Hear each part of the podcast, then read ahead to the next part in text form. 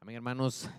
Nuevamente un privilegio, un gusto, una bendición poder estar aquí eh, con ustedes compartiendo la palabra del Señor. Así que pues vamos a dar inicio ¿no? al consejo de parte del Señor. Si pueden abrir sus Biblias, vamos a iniciar en el Evangelio de Mateo en el capítulo 11 y el verso 28. Mateo 11, 28.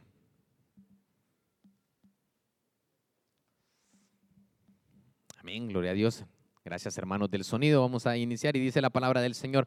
Vengan a mí todos ustedes que están cansados y agobiados y yo les daré descanso. Eh, me, gustaba este, este eh, versículo que eh, muchas veces nosotros lo utilizamos, es muy conocido, creo que la mayoría de nosotros lo conocemos, ¿no? Y eh, lo hemos aplicado muchas veces y mayormente, así como hoy, los viernes, cuando venimos, ¿no? De una semana quizá dura, quizá agobiante, quizá estresante del trabajo, quizá venimos con preocupaciones. Y eh, aquí en la iglesia, en la casa del Señor, encontramos un refugio, ¿no? Donde podemos descansar de todas esas ah, ah, preocupaciones. Y meditando en eso, hermanos, eh, le puse como título al mensaje de este día, el descanso en el Señor.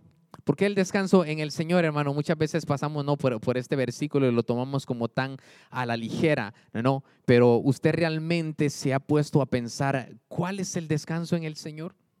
Yo sé que usted lo ha leído, ha pasado por eso, ha pasado, dice, eh, eh, eh, entren a mi descanso o no les he permitido entrar a mi descanso. Y usted se ha puesto a meditar, ¿cuál es el verdadero descanso en el Señor? Pero no solo eso, se ha preguntado, ¿estoy yo descansando en el Señor. Y eso es de lo que le quiero hablar, hermanos, en, esta noche. Y eh, eh, quisiera que eh, nos diéramos cuenta que cuando hablamos del reposo de Dios nos referimos a un lugar lleno de la gracia y la bondad de Dios. Es el momento, dice, placentero y pacífico, dice, que nos da el Señor de saber que Él tiene el control de todo. Por lo tanto, podemos tener la confianza de que Él cuida de nosotros. Eso es descansar en el Señor, hermano, tener uno la plena confianza y la dependencia de Dios, que no importa la circunstancia que usted esté pasando, no importa los problemas que la vida le traiga, que el problema le traiga, que la familia le traiga, usted está plenamente confiado en Dios, sabiendo que Él tiene planes de bien y no de mal para su vida. Eso es aprender a descansar en el Señor, hermano, dejar afuera todas las preocupaciones cuando nosotros sentamos ahí por esas puertas, ¿no? Y dejamos las preocupaciones afuera y entramos con acción de gracias a la casa del Señor. Lo que quiero es que aprendamos, hermano, a tener la plena confianza en Dios de que Él tiene el control de todo en nuestras vidas. Y no sé si ustedes, hermano, yo sé que el pastor menciona mucho eso y, a mí me ha quedado esa, el dicho que su padre tenía, que dice que si un problema tiene solución, ¿por qué nos preocupamos? Y si no tiene solución, pues ¿qué vamos a hacer? No podemos pelear con Dios para poder cambiarle sus planes o para querer a que Él haga nuestros propios deseos cuando sabemos que siempre se hace la perfecta voluntad de Dios. Significa entrar en el conocimiento y amor de Dios, tener fe en su propósito y su plan, al grado de saber que estamos en sus manos. Eso es lo que quiero que aprendamos hoy en esta noche, que no importa lo que usted está atravesando, no importa la carga o el problema que usted trajo acá, usted lo deje en las manos del Señor y aprenda a descansar en Él. Que deje que el Señor quite esas cargas, hermanos, y nosotros descansemos y nos gocemos en su palabra. Amén. En este sentido, nosotros podemos decir, hermanos, que estar en el descanso es librarnos del trabajo, pero no hablando en lo secular. Yo sé, hermano, que muchas veces eh, vienen eh, dificultades económicas, vienen dificultades familiares y son cosas, hermanos, que muchas veces traen eh, una fatiga a nuestra vida y no nos hace tener una buena relación con Dios. Muchas veces hasta dejamos de recibir el consejo de Dios por estar preocupado o por tener aquel sentimiento de que algo no está bien en nuestra vida. Y dejamos que esas preocupaciones nos roben el consejo de Dios.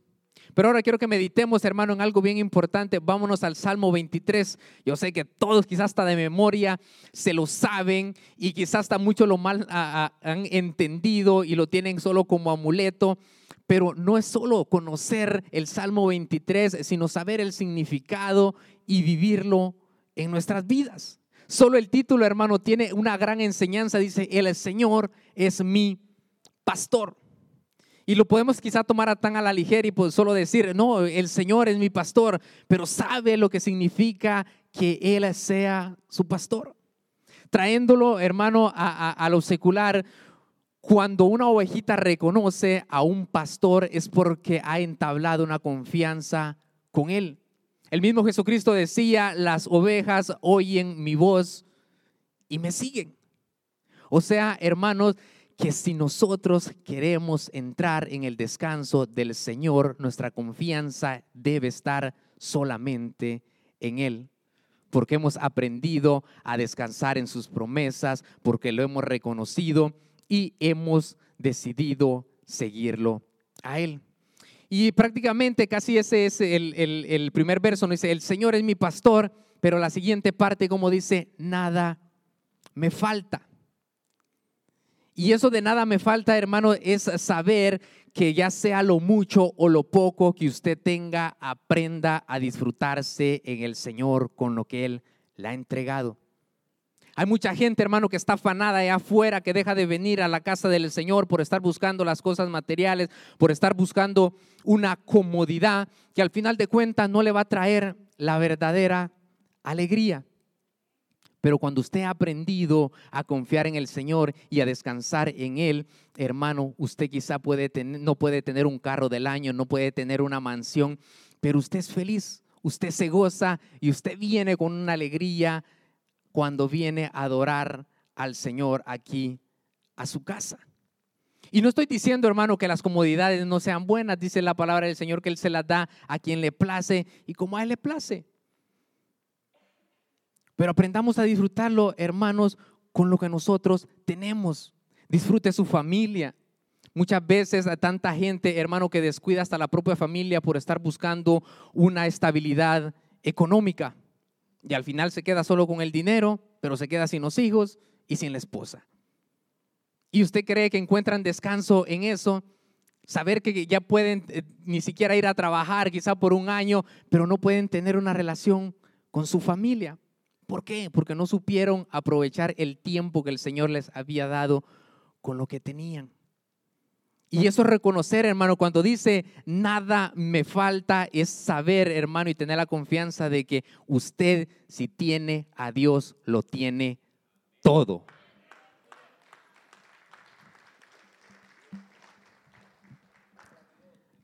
Aprendamos, hermanos, a entender de que el Señor conoce todas nuestras necesidades. A Él no se le pasa nada por alto, hermano. Él sabe nuestros deseos, Él sabe lo que nosotros queremos. Y, se imagina, si usted está en la casa del Señor, si usted está al cuidado del Señor, ¿usted cree que lo va a desamparar? De ninguna manera. Él mismo dice en su palabra que Él le da alimento, incluso a los pajaritos, ellos no tienen que trabajar, dice, y Él los alimenta. Él viste, dice, a los lirios del campo, dice que ni Salomón, dice, con toda su riqueza se pudo vestir como ellos. ¿Cuánto más, dice, va a ser por nosotros? Entonces, ¿por qué se fatiga? ¿Por qué pierde su paz pensando en el mañana? El mañana es incierto, hermanos. Aprenda a depender del Señor. Aprenda a confiar en Él, que no importa el valle que usted está atravesando, usted lo va a pasar porque Él está con usted. Me gustaba, hermano, la intercesión y, había una hermana que intercedía y decía, eh, tú has prometido, no nos has prometido que no van a venir las circunstancias, pero has prometido que nos vas a sacar de ellas, que podemos pasar por el, eh, por el valle, pero no nos vamos a quedar allí. Y eso es aprender a confiar en Dios, saber que si yo le pregunto, hermano, yo sé que usted tiene alguna circunstancia, quizá una más pequeña que otra, pero siempre hay problemas en nuestras vidas. Pero entienda que si Dios está con usted, Dios va a resolver ese problema, Dios va a resolver esa situación. Tal vez no hoy, tal vez no mañana, pero Él lo va a hacer. Él es fiel a sus promesas. Y nosotros tenemos que aprender a confiar en Él. En el verso número 2 dice ahí siempre, en, el capítulo 23, ah, dice, me lleva a descansar a prados verdes y me conduce a manantiales de agua fresca. Mire, tan, hermoso, hermanos, eh, si otra vez lo traemos, ¿no? A figura, eh, a algo secular que nosotros podamos conectar con este verso. Dice que una ovejita, o, o no solo hablando de las ovejitas, hermano, ¿usted cree que se puede ir a descansar usted si usted no ha sido saciado, si usted ha pasado hambre, si usted no ha comido? Difícilmente va a poder dormir.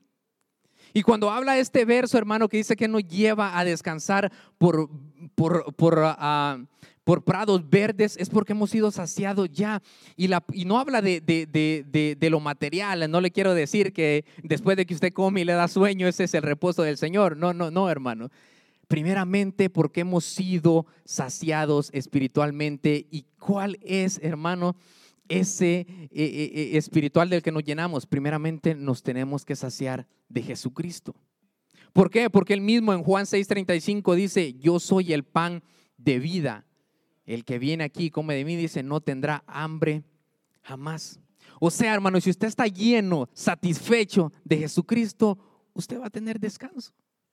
Usted no se va a preocupar por nada. Usted por lo que se debe preocupar ahora mismo es de estar lleno del Espíritu Santo, lleno de la presencia de Dios, lleno de su palabra. Amén. Y dice, me conduce a manantiales de agua fresca. Estudiando, hermanos, la vida de una ovejita, dice que ellos no les gusta tomar agua, dice, de aguas turbulentas. Pero tampoco le gusta, dice, tomar agua sucia, tal vez agua donde han tomado los cerdos, hablando no de una granja. Dice que le gusta agua cristalina. Y si lo vemos, hermano, lo traemos a lo espiritual, usted sabe de que Dios a usted nunca lo va a poner o le va a dar algo de segunda mano. Dios lo va a tener en un lugar especial. Si usted es un hijo de Dios, hermano, usted sabe que usted no va a compartir los mismos lugares que la gente allá afuera está compartiendo. No lo va a poner, hermano, a que esté al nivel de ellos porque usted es la niña de sus ojos. Lo que pasa es que muchas veces nosotros lo, olvidamos, muchas veces nosotros las mismas preocupaciones nos hacen dudar y decimos, ¿será que Dios puede hacer esto en mi vida? Y empezamos con la duda, hermanos. Pero otra vez, si estamos con Dios, hermanos, nosotros lo tenemos todo. Cuando el salmista, hermano, estaba, estaba escribiendo esto, él había aprendido a descansar en el Señor y a tener una confianza solo en Él, en su Señor. Por eso ahora, hermano, cuando usted diga, el Señor es mi pastor, usted entienda que si usted está declarando que el Señor es su pastor, usted confía en Él y usted sigue sus caminos y usted va a ir por donde Él lo lleva porque Él no lo va a llevar a un lugar de perdición. Dicen amén. En el verso 3 dice, Él me da nueva vida, me lleva por buenos caminos para mostrar lo bondadoso que es aunque pase por caminos oscuros y tenebrosos, no tendré miedo porque tú estás a mi lado, tu vara y tu bastón me confortan. Solo la primera parte dice, Él me da vida, dice, Él restaura mi alma. Hermanos, eso es algo tan maravilloso. Yo sé, hermano, que muchas veces nosotros no hemos crecido en el Evangelio, pero el Señor en su infinita misericordia hizo eso, restauró nuestras vidas, restauró nuestros matrimonios, quizá algunos tenían problemas, restauró finanzas. El Señor es bueno, hermanos. Pero dice, me lleva por buenos. Hay una versión que dice, me conduce por caminos rectos, dice, por amor de su nombre. Y hermanos, yo me puse a pensar, no sé si ustedes han caminado aquí por Estados Unidos, algunas veces hay unos freeway, hermanos, unas calles tan derechas que usted puede ver el final de esa carretera, pero díganme, a pesar de que esa carretera es derecha, ¿eso lo a usted le da toda la seguridad del mundo? No, sabemos que puede haber un accidente, sabemos que tal vez una llanta se puede explotar o tal vez otro loco nos pueda golpear. Pueden pasar diferentes circunstancias. Lo que aquí está diciendo es, dice, me lleva por buenos caminos, quiere decir que lo va a conducir conforme a su plan, pero eso no quita de que vayan a haber dificultades en esos caminos. ¿Por qué? Porque en el, en el siguiente verso dice, porque aunque pase por caminos oscuros y tenebrosos, no tendré miedo. O sea, aunque sea el camino del Señor, van a venir dificultades. Van a venir circunstancias, van a haber momentos donde nosotros lo vamos a ver tenebroso, lo vamos a ver oscuro, quizá no vamos a ver la salida, pero si estamos caminando en el camino del Señor, sabemos que vamos a llegar al lugar donde Dios quiere que nosotros estemos. El problema que en medio de las dificultades, hermanos, donde nos empezamos a desesperar y, y, empezamos a buscar y a depender de otras cosas que no son de Dios. Y esto no pasa solo ahora, pasó antes, hermano, cuando eh, Moisés sacó al pueblo de Egipto. Se imaginan, dice que cuando iban por el desierto en el día, él, él era una nube y se los cubría del sol, les daba sombra. Y en la noche dice que era columna de fuego. No solo les daba calor, sino les iluminaba qué? El camino. Lámpara esa a mis pies, tu palabra Jesucristo es la luz. Nosotros, hermano, aunque pasemos por lugares oscuros, nosotros tenemos un guía que va alumbrando nuestro camino. Y otra vez, a pesar de que Él ha prometido que ser un camino derecho, van a haber también dificultades. Y después, como dice, porque tú estás a mi lado, dice, por eso no temeremos, pero dice, tu vara y tu bastón me confortan. Y cuando dice, hermano, tu bastón, habla del callado, el que tenemos ahí. Y cuando habla de callado, habla de dirección. Porque a pesar de que sea un camino derecho, muchas veces nosotros podemos tender a irnos a la izquierda o a la derecha o querer salirnos del plan o de la voluntad de Dios. Pero no es por voluntad de Dios, hermano. Porque Dios no tienta a nadie, sino que dice, ¿por qué somos tentados? Dice, por nuestras propias concupiscencias, por nuestros propios deseos. Dios a usted, hermano, nunca eh, eh, eh, diga, no, ese, yo caí porque Dios me puso ahí o, permitió. No, hermanos. Dios a usted lo puede probar, pero nunca tentar. Entonces, si nosotros queremos irnos por un lado que no es la voluntad de Dios, ahí está el Señor con su callado, dirigiéndolos otra vez al camino correcto. Cuando habla del callado, haga de guianza. Él nos lleva y nos conduce a que nosotros realicemos su voluntad y estemos donde Él quiere que esté. Y cuando habla de la vara, hermano, habla de defensa. Él nos cuida.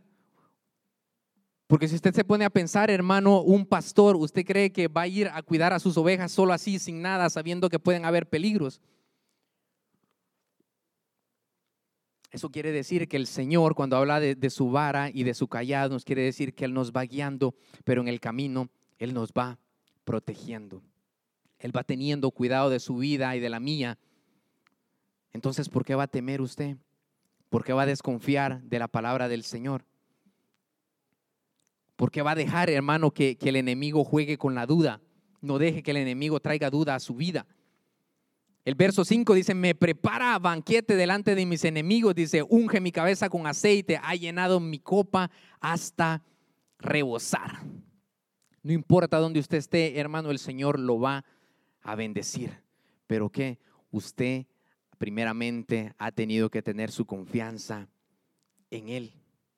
Y no sé, quizá aquí sea el lugar, hermano, donde el Señor lo va a bendecir, aquí donde quizá por usted ser extranjero, a usted se le han cerrado muchas puertas, o quizá por ser extranjero, a mucha gente lo ve mal, hay mucha gente que quiere que a usted le vaya mal, pero incluso ahí el Señor lo va a bendecir. Y no solo por ser inmigrante, hermano, muchas veces doblemente porque usted es inmigrante y cristiano. Pero muchas veces dejamos que eso a nosotros nos minimice. ¿Por qué? Porque decimos, pero si yo, yo no tengo papeles, yo no puedo aplicar para una casa, yo no tengo papeles, no puedo aplicar para este trabajo, yo soy inmigrante, eh, eh, eh, no puedo tener las mismas oportunidades que un ciudadano tiene. Hermano, si el Señor está con usted, Él lo va a bendecir en medio, dice, de sus enemigos, va a preparar mesa, dice. Nunca tenga un concepto, hermano, ni mayor ni menor de lo que usted es, pero reconozca que usted es un hijo de Dios. Y si es un hijo, hermano, usted es heredero de todas las promesas juntamente con Cristo Jesús. Que dice, ungiste mi cabeza con aceite, la llenura del Espíritu Santo, hermano, anhelémosla, deseémosla. No sé si usted ha estado llegando a, los grupos familiares, hermano, pero se han tocado algunas lecciones tan hermosas sobre el Espíritu Santo, sobre su llenura. Y es lo que Dios quiere de todos su pueblo, que estemos llenos del Espíritu Santo. ¿Para qué, hermano? Para apoyarnos unos a otros. Porque cuando somos llenos del Espíritu Santo, hermano, estamos y vamos a hacer ese llamado que el Señor a nosotros nos ha dado. Si usted es un hijo de Dios, si usted se congrega, tiene que entender que usted tiene un llamado para ayudar a los hermanos de la fe. Pero anhelemos esa llenura, hermano, que todo el tiempo estemos saciados del Espíritu Santo, que el Espíritu Santo a nosotros nos traiga fortaleza, nos traiga ánimo. Que no sea, hermano, solo de decir voy a ir el viernes para recargarme, ay, regreso hasta el otro viernes para volverme a recargar. No, hermano, debe ser una llenura constante de todos los días. Usted debe estar lleno del Espíritu Santo los lunes, martes, miércoles, jueves, viernes, sábado y domingo. Y no solo del Espíritu Santo, porque dice, ha llenado mi copa, dice, hasta rebosar. Y todos sabemos qué, qué, significa o qué quiere decir el gozo en la palabra del Señor. Es gozo. Apréndase a gozar en el Señor, hermano, sin importar lo que usted está pasando. Y eso no quiere decir, hermano, que usted está atravesando un problema y usted va a estar, no, hermano, no. No lo malentienda tampoco, pero ¿sabe qué? Si usted tiene el gozo del Señor, usted va a tener paz. Usted se va a poder eh, ir a, su cama y a descansar tranquilamente, hermano, sabiendo que el Señor tiene el control de todo. De toda circunstancia, de todo problema, Dios tiene el control.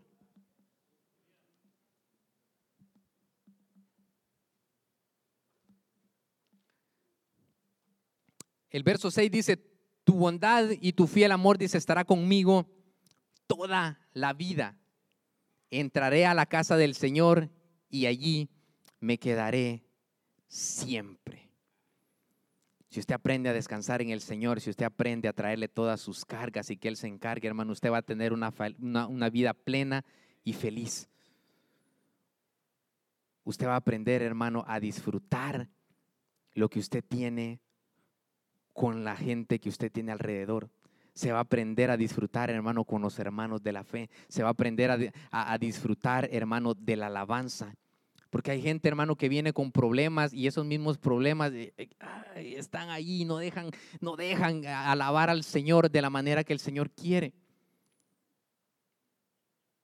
Pero muchas veces queremos de que todo el mundo se entere de que estamos en problemas para que nos pregunten. Pero no, hermano, aprenda a gozarse en la alabanza, aunque, aunque en su vida todo esté, hermano, como decimos, patas arriba. Pero confíe en el Señor, hermano. No deje que el enemigo a usted por las circunstancias le robe lo que usted le puede entregar en la alabanza a Dios. Porque en la prédica, hermano, es hermoso cuando nosotros recibimos palabra, hermano, pero en la alabanza nosotros aprendemos a darle lo mejor de nosotros a Dios. Pero es que muchas veces solo queremos para adentro, somos como el asadón, pero no queremos darle nada al Señor. Cuando Él nos da todo, hermanos. Y dice, entraré a la casa del Señor y allí me quedaré siempre, hermano. Hablando de ahí, ahí hablamos del reposo de la salvación. Dios nos da reposo aquí en lo terrenal, hermano. Pero cuando nosotros ya nos toque partir, vamos a entrar, hermano, a ese reposo por el cual todos estamos aquí, hermano, por el cual todos estamos luchando y por lo cual todos debemos mantenernos firmes y terminar la carrera. Dicen amén, hermanos. ¿O el Señor les ha quitado el gozo? No. Mateo 11, 29 al 30.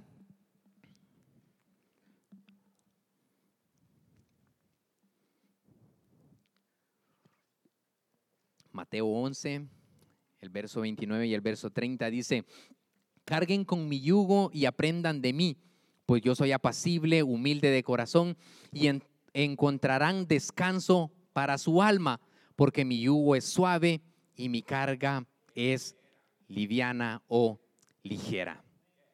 Mire qué hermoso, hermanos.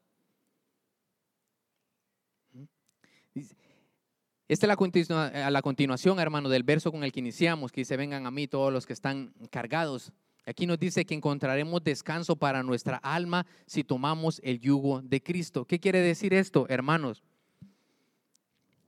Que nosotros trabajamos en los negocios del Señor, nos encargamos de ellos y Él se encarga de los nuestros. El problema es que muchas veces queremos arreglar todo a nuestra manera, cuando nosotros queremos y de la manera que nosotros queremos. Y es donde empieza a venir aflicción a nuestra vida y el descanso no lo encontramos. Cuando usted corre, el Señor se sienta. Pero cuando usted, hermano, viene y le trae todas sus cargas al Señor, dice, yo en mis fuerzas no puedo. Pero sabes qué, yo voy a trabajar en tu obra. Yo vengo a entregarte estas circunstancias, este peso que cargo que no me deja avanzar, porque yo solo no me lo voy a quitar. No, tú me lo vas a quitar. Empieza a servir en la casa del Señor, hermano. Empieza a ser un servidor, un mayordomo de lo que el Señor le ha entregado, ese don, ese fruto que el Señor le ha entregado, póngalo al servicio de la iglesia, del cuerpo de Cristo. Y usted se va a dar cuenta que entre más sirva, hermano, el Señor se va a ir encargando de todos sus problemas, de todas circunstancias. Tomen mi yugo, que es ligero.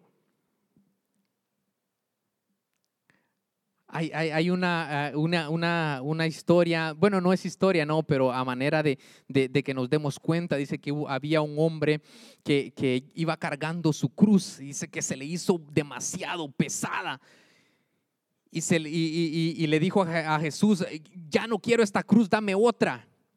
Y que le dijo, escoge la que tú quieras. Y empezó y probó la primera y dijo, no, esta pesa todavía más. Probó otra y dijo, no, esta todavía pesa. En fin, probó todas las cruces hasta que encontró una que él pudo cargar.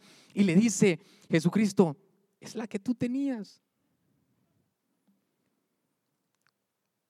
Porque el Señor nunca le va a dar algo a usted, hermano, con lo que usted no pueda manejar, con lo que usted no pueda eh, salir a flote. No es como uno que dijo, Dios le da las mejores batallas a su mejor guerrero. Y dice, el Señor quizá me confundió con Rambo. Apréndase a gozar. Dele un aplauso al Señor, hermano. El Señor es bueno, el Señor es bueno. Apréndase a gozar en el Señor. Pero nuevamente, tráigale sus cargas al Señor, hermano. Él va a hacer la obra en su vida, en la vida de su familia. Pero no se afane, no quiera hacer todo por sí solo, porque por sí solo, hermano, va a llegar el punto que usted se va a dar cuenta de que no pudo. Pero hay cosas, hermano, que a nosotros nos impiden entrar al verdadero reposo, al verdadero descanso del Señor, hermano. Vámonos a Hebreos 4. Y vamos a hablar de, de, los que le dije, de que habían desobedecido al Señor viendo los prodigios y los milagros en el desierto, porque el mismo Jesucristo prometió, dice que ellos no iban a entrar a su reposo. ¿Por qué? Y ahora vamos a ver por qué. Dice Hebreos 4 en el verso 1. Temamos pues, dice, no sea que permaneciendo aún la promesa de entrar en su reposo, alguno de ustedes parezca no haberlo alcanzado. Este temor, hermano, no es un temor de miedo. Este es como, como, dice el, el, principio de la sabiduría, ese es el temor a Jehová. No es un miedo al Señor.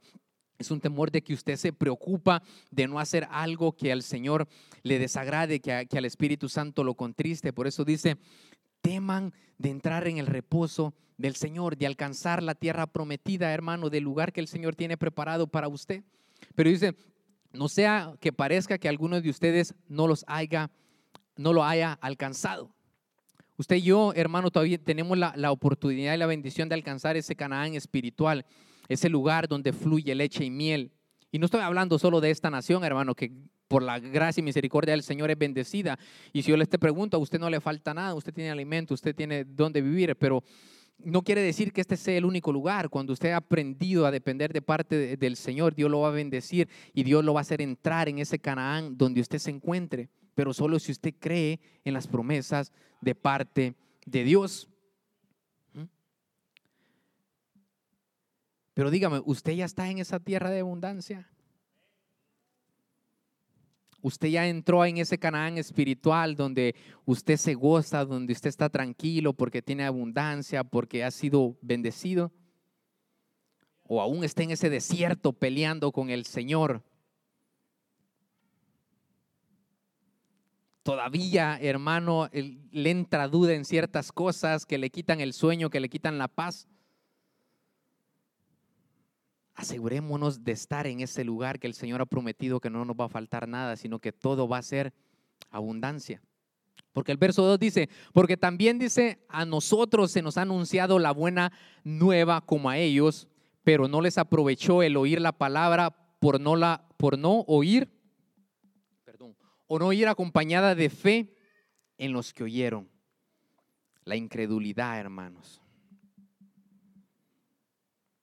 ¿Cuántos creen que el Señor es todopoderoso y para Él no hay nada imposible? Y si le pregunto, ¿usted alguna vez ha dudado del poder de Dios? Ya sea porque el milagro es demasiado grande o porque el Señor se ha tardado quizá a sus ojos naturales demasiado. Y eso es lo que pasó, hermanos, con ese pueblo de Egipto. Cuando no, veían la, salida que hicieron, empezaron a fabricar ídolos para ver si esos ídolos los iban a sacar de esa circunstancia. La incredulidad, hermano, a usted lo saca o no le permite entrar al verdadero descanso del Señor. ¿Por qué? Porque si usted tiene duda, hermano, esa, esa le va a estar carcomiendo el pensamiento, el alma y no le va a dejar tener paz. Pero si usted está confiado en el Señor, hermano, para el Señor no hay nada imposible. Ni para el que cree tampoco. Entonces, si usted ha creído que el Señor es todopoderoso, ¿por qué nos fatigamos?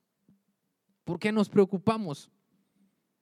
¿Por qué dejamos eh, que esas circunstancias, que esos problemas a nosotros nos aparten del Señor? Porque muchas veces eso pasa cuando alguien no recibe un milagro o no lo recibe así, al instante. ¿Qué pasa? ¿Cuántos se han ido de la iglesia porque han recibido un no de parte de Dios o porque todavía no ven esa promesa, no ven esa salida? ¿Por qué? Porque han escuchado la palabra, pero no ha ido acompañada de la fe. Saben que Dios es bueno, saben que Dios es todopoderoso, pero no creen que puede cambiar su circunstancia no creen que el Señor pueda cambiar esa mujer, ese hombre con el que vive, a sus hijos, esa enfermedad, esa situación económica. Y en lugar de eso piensan que trabajando más van a tener más. Pero si no agradamos al Señor, hermano, vamos a estar metiendo nuestro salario en saco, ¿qué? En saco roto. Aprendamos a tener toda la confianza en el Señor, hermano y entremos en ese lugar que el Señor ha prometido. El verso 3 dice, porque los que hemos creído, dice, entraremos en el reposo. De la manera que dijo, por tanto juré en mi ira, no entrarán en mi reposo. Aunque las obras suyas, dice, estaban acabadas de, de la fundación del mundo, porque en cierto lugar dijo así del séptimo día, y reposó Dios de todas sus obras en el séptimo día, y otra vez aquí, no entrarán en mi reposo. Esa gente, hermano, esa generación no vio la promesa de parte del Señor porque no la creyeron, solo la escucharon, dudaron. Y eso, hermano, hablando no del día de reposo, no tampoco se crea tan religioso que porque usted guarda el sábado, usted está entrando o el Señor le está dando descanso. No, hermanos. No se va a dejar engañar por esa gente que, que, lo señala a usted porque eh, viene al servicio los domingos y no guarda el sábado. No, hermanos. Jesucristo vino a cumplir toda la ley aquí a la tierra y dice que Él es el Señor del sábado, el Señor del reposo. Qué triste sería, hermano, que usted sienta que es consagrado o que aparta solo un día a la semana para el Señor. Si usted es un verdadero hijo del Señor, un verdadero cristiano, su sábado es el lunes, el martes, el miércoles, el jueves, el viernes y el domingo.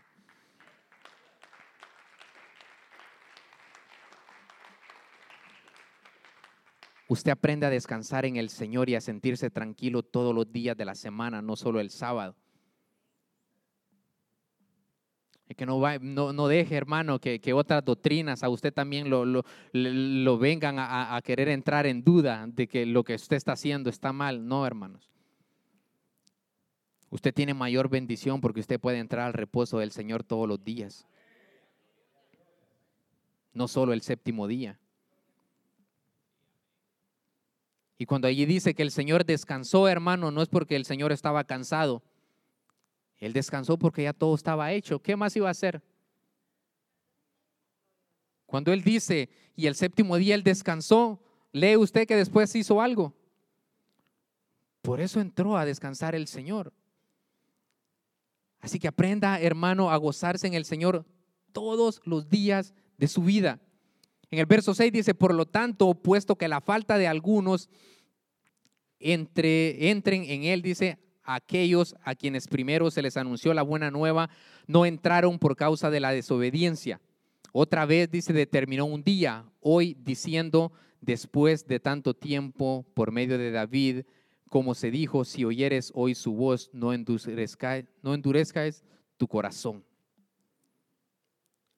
El Señor sabe, hermanos, de que, bueno, gloria a Dios, que espero que usted esté descansando en el Señor y tenga toda su confianza en Él y tenga asegurado no solo su descanso, su reposo terrenal, sino también el eterno. Pero dice, aún faltan personas que no han entrado al reposo. ¿Sabe qué, hermano? Hoy es día de salvación.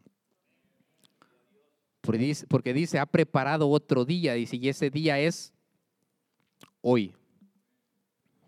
Si hay alguien, hermano, que todavía no ha entrado en el reposo del Señor, que no lo ha aceptado como Señor y Salvador, o quizás sabe qué, las preocupaciones a usted lo tienen afuera.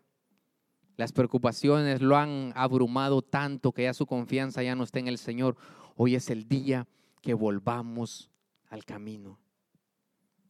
Hoy es el día que otra vez retomemos la confianza en el Señor. Por eso dice, hoy, hoy es el día, hermanos. El mañana es incierto, el mañana no lo conocemos. O alguien sabe si mañana va a amanecer vivo. Podemos tener planes, ¿no? Pero solo del Señor depende. Por eso dice, no endurezca su corazón. El Señor ahora le está hablando diciendo, confía en mí. Yo tengo el control de todo. Vuelve a mi casa, vuelve a mis caminos, vuelve a este refugio el problema es que nos pasan muchas cosas difíciles porque no estamos en el lugar seguro, no estamos, hermano, en el refugio. ¿Y cuál es el refugio? No solo el templo, hermano, porque si no, solo va a estar usted eh, sano y salvo los viernes y los domingos. Pero cuando usted está en el reposo del Señor, ese reposo va a su casa, va a su trabajo, va a donde quiera que usted vaya. Amén. Dice el verso 8, porque si Josué dice, hubiera dado el reposo, no habría después otro día. Por lo tanto, queda un reposo para el pueblo de Dios, porque el que ha entrado en el reposo también ha reposado de sus obras, como Dios de las suyas. Procuremos pues entrar en el reposo para que ninguno caiga en semejante ejemplo de desobediencia. Amén. Entonces aquí lo está queriendo decir, hermanos, de que no tenemos que procurar solo estar eh, eh, tranquilos o, con confianza del Señor, sino que estemos seguros de que nosotros tenemos la salvación y ese reposo eterno en el Señor. Porque qué, qué, triste sería, ¿no? Que aquí eh, disfrutemos de la vida y que no alcancemos la vida eterna. No, el Señor quiere que estemos bien aquí, pero que estemos preparados para el futuro, para el día que nos toque, hermano, presentarnos delante de Él y estar en su presencia por toda la eternidad. Por eso dice, si Josué les hubiera dado el descanso, como que Josué lo llevó a Canaán, ¿cierto? Y le dio reposo. Pero le dice, si él le hubiera dado el reposo completo, no hubiera otro día. Pero él dice, hay un día para los hijos más adelante y ese es el reposo de la salvación, hermano. Por eso le digo que hoy es un día de salvación. Si hay alguien aquí, hermano, que no ha aceptado a Jesucristo como Señor y Salvador, hoy es el día que puede entrar en su reposo, en su descanso.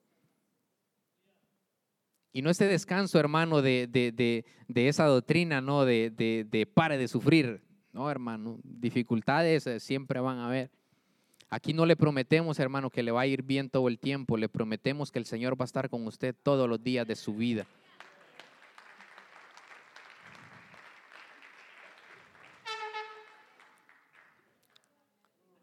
Ore a Dios.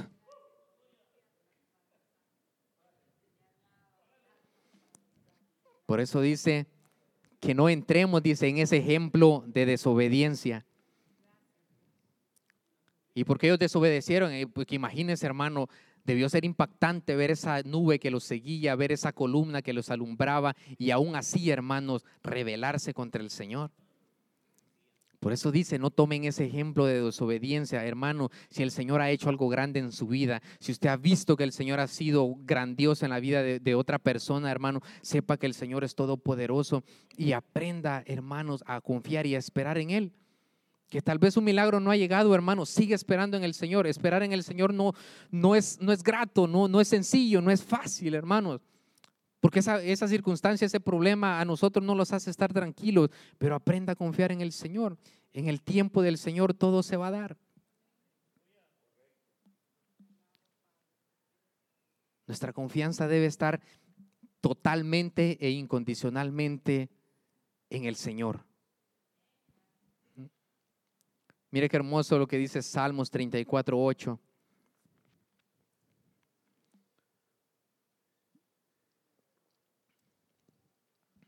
Dice la palabra del Señor, prueben y vean que el Señor es bueno. Dichosos los que en Él se refugian. Nuestro refugio es el Señor. Y un lugar seguro, hermano, es, es, como, es como su hogar. Imagino que usted se siente cómodo en su hogar, ¿no? Pero muchas veces se siente un poquito raro ir a un lugar que no es el nuestro, no tener la libertad. Usted muchas veces eh, eh, no sabe si ese lugar es seguro, no sabe. Pero cuando usted ha confiado en el Señor, hermano, y usted se ha aprendido a deleitar en la presencia del Espíritu Santo, esa relación de parte del Señor, usted está en el lugar, hermanos, más seguro del mundo, porque usted está en los brazos de papá. Y el Señor a usted no lo va a dejar caer. El Señor está con ustedes, hermanos, desde el principio hasta el fin. No deje, hermano, que, que, los problemas a usted lo absorban, le quiten la fe, lo hagan entrar en dudas. Aprendamos, hermanos, a esperar en el Señor. Porque él mismo dijo, mire, hermanos, en, en Juan 16, 33, por si no lo tiene, dice, estas cosas les hablo, dice, para que en mí tengan paz. Dice, en el mundo, dice, todo les va a ir bien. ¿O no dice así? Como dice, en el mundo, dice, tendrán aflicciones, pero confiad, yo he vencido al mundo. La confianza, la dependencia, hermanos. Si usted depende solo de Dios, hermanos, usted va a tener lo que necesita, porque Él conoce, hermano, lo mejor para su vida y para la mía. Y si alguna vez se le dice que no en algo, hermano, es porque no le convenía. Y apréndase a gozar también en eso no. Aprenda a recibirlos, hermanos, sabiendo de que Dios Todopoderoso a usted le tiene preparado solo pensamientos de bien y no de mal. Confíe en el Señor, hermano, dependa de Él, búsquelo todos los días, no solo cuando hay problemas, no solo cuando hay circunstancias, Yo sé, hermanos, uno tiene un deseo de buscar al Señor cuando tiene una necesidad, hermanos, pero búsquelo cuando todo está bien, porque cuando todo está bien y usted busca del Señor, el Señor a usted lo prepara cuando vengan esas circunstancias. Pero las circunstancias, lastimosamente, hermanos, ¿a cuántos se han llevado de la iglesia? ¿A cuántos los ha hecho caer? Por no haber estado, hermanos, de la mano de Dios Todopoderoso. Salmo 91, en el verso 1 y el verso 2. A mí me gusta, hermano, cómo Sal, Salmos habla tanto de la confianza. Me imagino, por eso, por eso eh, eh, Dios habla de David que tenía un corazón conforme al de él, dice, porque él tenía una confianza en el Señor grande. Aunque él falló, hermanos, él siempre confió en el Señor y tuvo, hermanos, unos no de parte del Señor grandes, difíciles. Pero aún con todo eso, Él después de recibir esos no, Él se cambió, Él se bañó y Él se gozó en el Señor. Y todos se asombraban y le decían, ¿por qué no estás llorando? ¿Por qué no estás triste? Perdiste a tu hijo. Pero él estaba confiado en el Señor que si había pasado había sido la perfecta voluntad de Él. Y también había aprendido, hermano, que hay circunstancias que nosotros las buscamos, no es que el Señor las ponga ahí. Pero aún si hemos caído, hermano, abogado tenemos para con el Padre, dice con Cristo Jesús.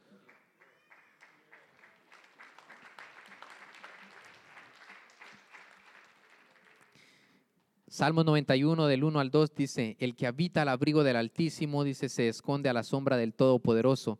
Yo le digo al Señor, tú eres mi refugio, tú eres mi fortaleza, el Dios en quien confío. Qué hermoso, hermano, la verdad. Pero ya para dejarlo, ya para finalizar, los hermanos, Romanos 8, 38 y 39.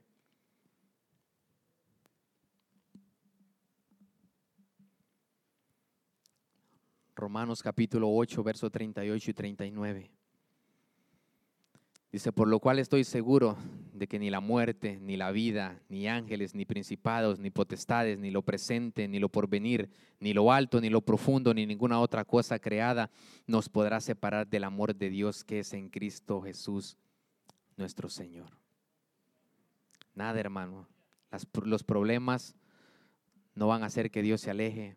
Las circunstancias no va a ser, hermano, que el Señor lo deje a usted de amar que si usted falló, no es que el Señor se va a gozar porque usted cayó o porque usted pecó, no, hermano, pero aún con todo eso el Señor lo ama y quiere y lo espera otra vez con brazos abiertos. Nada de lo que nos pueda pasar o lo que nos pueda ocurrir en esta tierra, hermanos, a nosotros va a hacer que el Señor se aparte de nosotros. Solamente si nosotros lo rechazamos, solamente si nosotros le decimos, sabes que yo no te necesito, va a ser la única manera que el Señor no esté con usted. Pero si usted es un hijo del Señor, usted lo ha aceptado y usted realmente cree y ahora, ahora que ya sabe lo que es decir el Señor es mi pastor y lo cree, el Señor va a estar con usted. El amor de Dios lo va a seguir. El amor de Dios a usted lo va a cuidar. El amor de Dios a usted lo va a suplir. El, el amor de Dios a usted le va a dar todo lo que necesita, hermano, en esta vida y aún más. Porque el Señor tiene cosas preparadas, hermano, que quizá eh, usted ni se las imagina pero solo la va a alcanzar, hermano, si usted aprende a descansar en el Señor. Si solo usted aprende a confiar de Él. Si usted toma la mano del Señor y no se suelta de Él. Usted va a tener una vida, hermano, llena de abundancia, llena de amor, llena de paz, llena de gozo. Y no malentienda, hermanos, la bendición de Dios no son carros, no son casas, no, no es dinero. Que los podemos tener, gloria a Dios por eso, gócese pero si no los tiene, gócese también. Gócese con lo que tenga, hermano.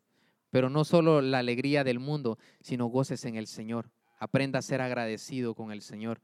Agradezca que tiene la oportunidad, que tiene un nuevo día, que tiene un techo, que tiene alimento, pero sobre todo que tiene la oportunidad de estar aquí adorando al Señor Todopoderoso. Así que hermanos, Dios les bendiga. Eso es lo que tenía preparado para ustedes esta noche.